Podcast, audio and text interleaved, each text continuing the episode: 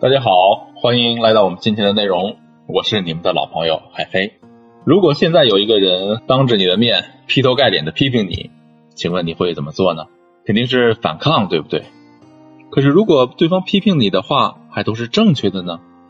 这个时候啊，你可能不会再激烈的反抗，但你的心里仍然会生气。人都是趋利避害的，哪怕是正确的批评，我们也会心生反抗。这就是人性，可是也正是因为这种人之常情，我们对男人的教导会变得困难重重。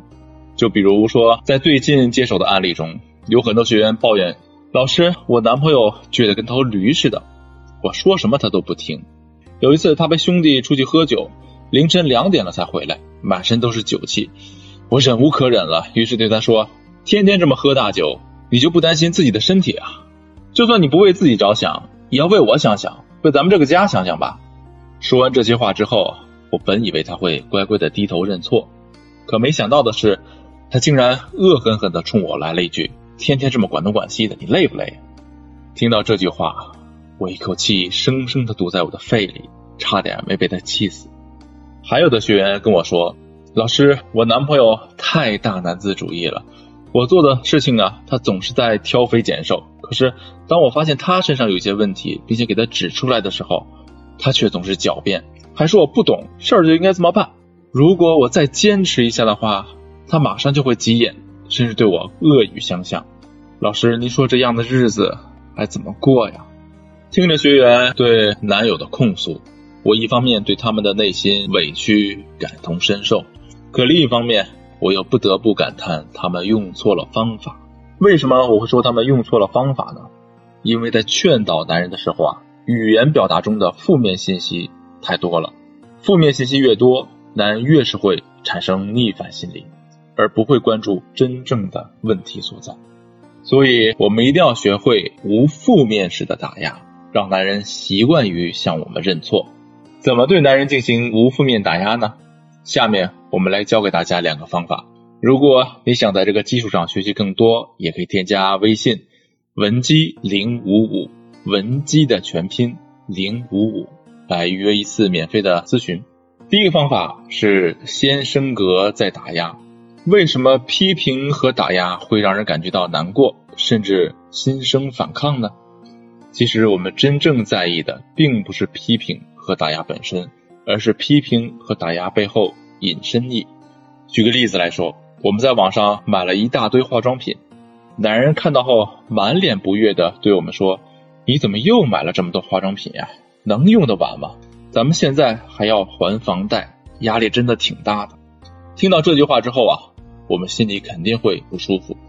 可是我们难过的是什么呢？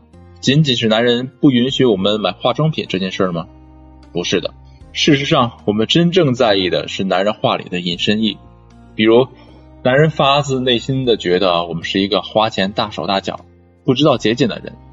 另外，我们还会觉得男人埋怨我们不懂他，不知道体谅他的辛苦，这才是真正伤害到我们的东西。怎么才能淡化这种隐身意呢？先升格再打压，就是一个不错的方法。举个例子来说。男人不听劝，又偷偷的在卧室里吸烟了。我们发现后很生气，于是想教导他一番。可是我们该怎么跟他说呢？直接说你怎么又在卧室里吸烟了？之前不是答应过我要改掉这个毛病吗？这么去表达肯定是不行的，因为男人很容易认为这是我们在暗示他是一个言而无信的人。正确的表达是这样的：哎呀，亲爱的，没想到你这么一个言出必行的好男人。有一天也会被我抓包啊！我真的是太明察秋毫了，太了不起了！不行，我得拍个照，记录下这个历史的一刻。因为啊，想要抓住你的把柄真的是太难了。这段话妙处就在于，我们先把男人的形象进行了一个升格，让男人觉得在我们心里他真的是一个言出必行的好男人。在这个基础上，我们又对男人进行了打压和批评，让男人意识到了问题所在。这样一来。男人就不会瞎想，从而更容易接受我们的意见。第二个方法是潜意识植入法。现在我们来思考这样一个问题：我们费尽千辛万苦的去批评男人的目的是什么呢？让男人认识到自身某一个错误，然后进行改正吗？这个呀，只是基础的目的之一。更深层次的目的啊，是我们想在男人心里树立起一个形象，这个形象可以让男人觉得我们是值得信赖的，是可以引导他不断成长的。只要树立起这个形象之后，我们再去开导男人就会容易得多。可是理想很丰满，现实却很骨感。上面我们也说了，男人多多少少啊都会有一些大男子主义的倾向，他们根本就不允许我们对他进行批评，这可怎么办呢？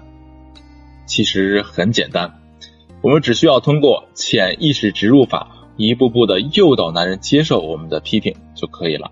具体的，我们可以这样操作：首先，我们不要直接去批评男人，而是要先让男人意识到。我们是可以评价他的，怎么实现这个目标呢？